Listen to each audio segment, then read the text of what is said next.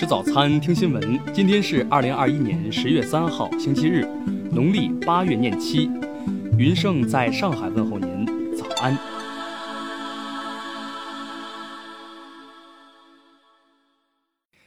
首先来关注头条消息：日本花花王子羽生结弦粉丝拜托中国观众的这件事，中国外交部发言人华春莹回应了。华春莹十月一号转发了中国驻日本大使馆收到的一项嘱托，并写道：“写给羽生结弦粉丝们，我看到有日本民众发声，现场加油就拜托中国观众了。我想说，交给我们。此外，感谢日本民众对中国新冠防疫措施的理解。中国将在北京冬奥会、冬季残奥会上为包括日本在内各国参赛运动员加油助威。”继日本举办东京奥运会之后，中方也会为了北京冬奥会成功举办而努力。不少日本网友对此表达感谢。据此前报道，国际奥委会执行委员会二十九号会议决定，北京冬奥会及冬残奥会不面向境外观众售票，仅面向境内符合疫情防控相关要求的观众售票。三十号，日本网民在社交媒体上表示。不能去现场很遗憾，拜托中国观众为日本运动员加油助威。而围绕日本花样滑冰男子单人滑选手羽生结弦的讨论较多。听新闻早餐知天下大事，下面来关注国内新闻。国庆黄金周第二天，全国多地出行客流持续高位运行。数据显示，二号全国铁路预计发送旅客一千一百四十万人次，铁路运输安全平稳有序。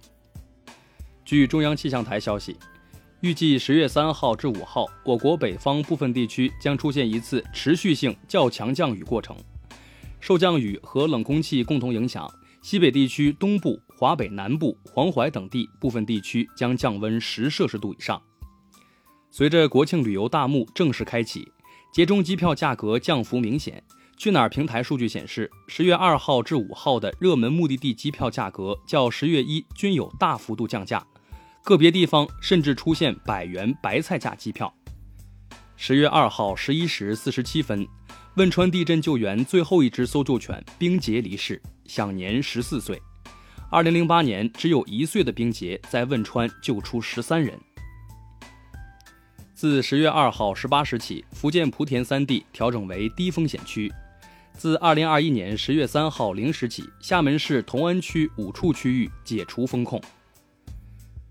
东京奥运会女子十米气步枪冠军杨倩二号正式受聘担任浙江省衢州市常山县城市品牌形象公益代言人，助力当地全面打响“一切为了优”城市品牌。二号，上海野生动物园的三只大熊猫雪宝、千金和康康集体过生日，园里的保育员为三只大熊猫准备了生日蛋糕和各色礼物。H&M 集团发布第三季财报显示。中国已调出 H&M 十大市场的名单，收入暴跌至少约百分之四十。下面来关注国际新闻。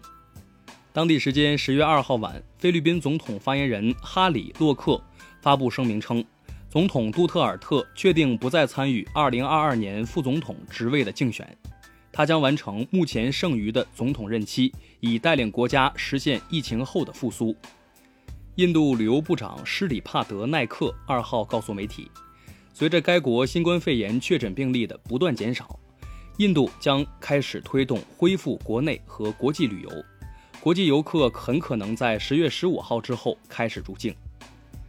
当地时间十月二号，卡塔尔举行史上首次协商议会选举，共有二百八十四名候选人参选，其中包括二十八名女性候选人。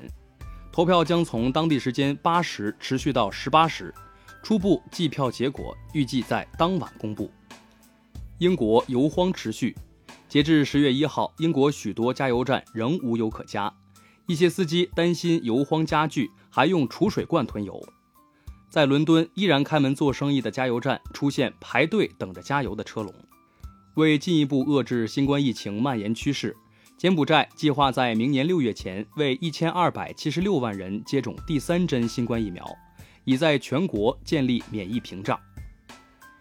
十月一号是日本全面解除紧急事态宣言的第一天，民众纷纷外出，多地主要商业区的人流量大幅增加。预计当天日本全国新增新冠确诊病例一千四百四十七例，累计确诊超过一百七十点二万例。白俄罗斯总统卢卡申科表示，如有必要，白俄罗斯将转变为俄罗斯和白俄罗斯两国共同的军事基地，以抵抗外部侵略。